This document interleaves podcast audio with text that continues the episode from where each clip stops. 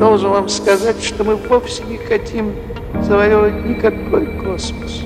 Мы хотим расширить Землю до его границ. Привет, Земля! На связи студия подкастов Red Barn. Это еженедельные новости науки и космоса.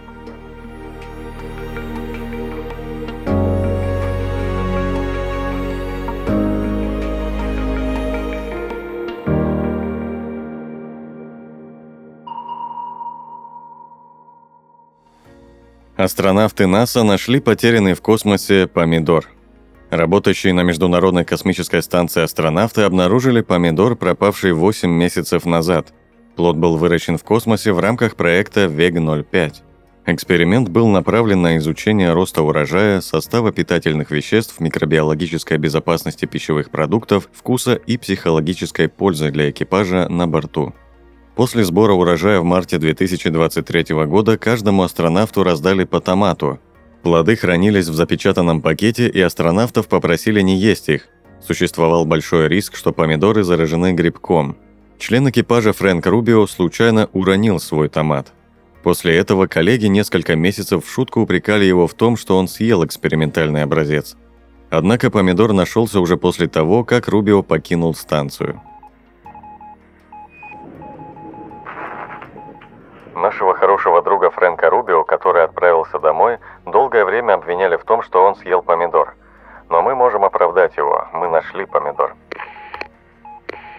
Рассказала астронавт НАСА Жасмин Мокбели во время прямой трансляции с МКС.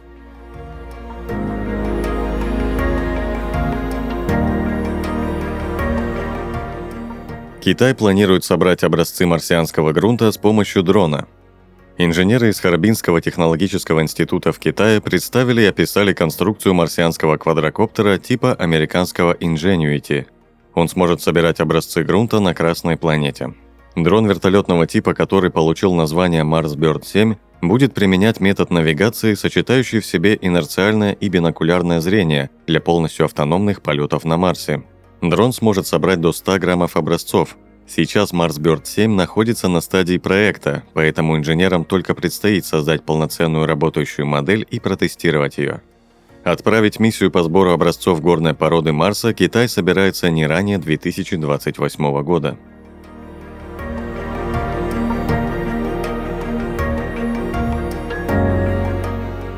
Таджикистан усиливает астрофизические исследования в сотрудничестве с Россией – Национальная академия наук Таджикистана планирует значительно улучшить качество и расширить объем астрофизических исследований на станции Памир-Чакалтая. Это станет возможным благодаря сотрудничеству с Российским национальным исследовательским центром Курчатовский институт.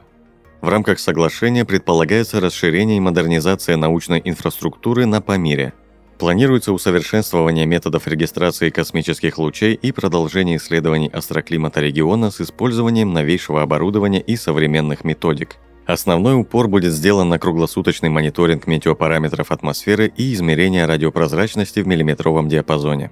Эти данные помогут в будущем размещении в горах телескопов для проведения астрономических радионаблюдений – Основным направлением исследований станции Памир-Чакалтая остается изучение космических лучей сверхвысоких энергий, в котором ученые Таджикистана уже имеют значительный опыт совместной работы с российскими коллегами.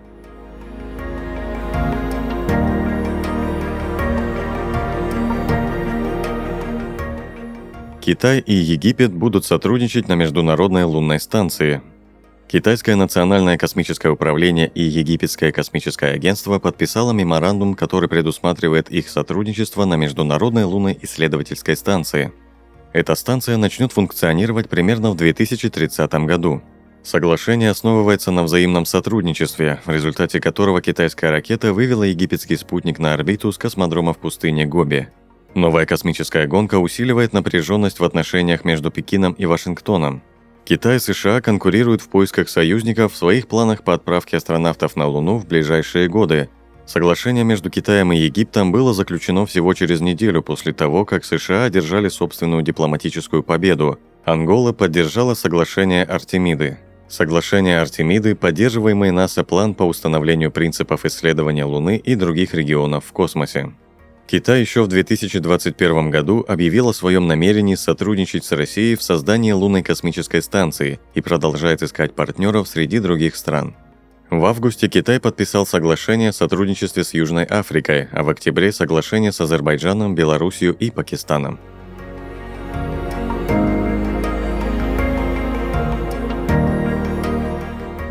Научное сообщество предложило объявить о начале новой геологической эры на Луне – Научный сотрудник Университета штата Канзас в США Джастин Галомб заявил, что ранее специалисты из разных областей уже обозначали наступление эры антропоцена на Земле, начавшейся от нескольких десятков до нескольких сотен тысяч лет назад.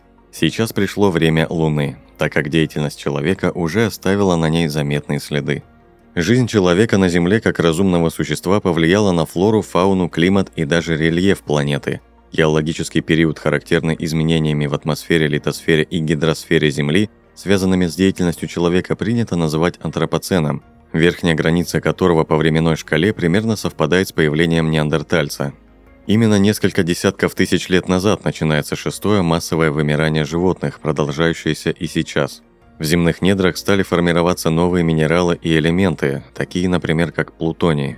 Голом вместе с единомышленниками выдвинул в этой связи логичное предложение объявить эру антропоцена также и на Луне, где человечество уже оставило следы ног американских астронавтов, следы от протекторов лунных роллеров и колес советских луноходов, а также создало видимые Землей кратеры искусственного происхождения от падения космических станций, зондов и отработавших ступеней ракет. Достаточно видимые выемки в поверхности Луны образовались в результате падения американской станции Ranger-6 в 1964 году, отработавшей ступени ракеты Сатурн-4 миссии Аполлон-13 в 1970 году, израильского посадочного модуля Берешит, доставившего в 2019 году колонию беспозвоночных тихоходок, а также падение российской станции Луна-25 в 2023 году. Объявление о начале новой геологической эры в истории Луны поможет, по мнению исследователей, разрушить сложившееся представление о том, что облик земного спутника законсервирован и не меняется с течением времени. Это особенно важно на фоне начавшейся гонки по освоению Луны и борьбы за ее ресурсы. Эти факторы могут еще сильнее сказаться на геологическом облике нашей ближайшей космической соседки, считают исследователи.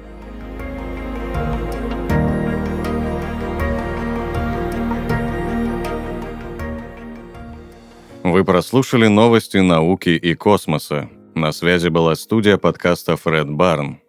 Подписывайтесь на нас и помните, что информационная вселенная бесконечна.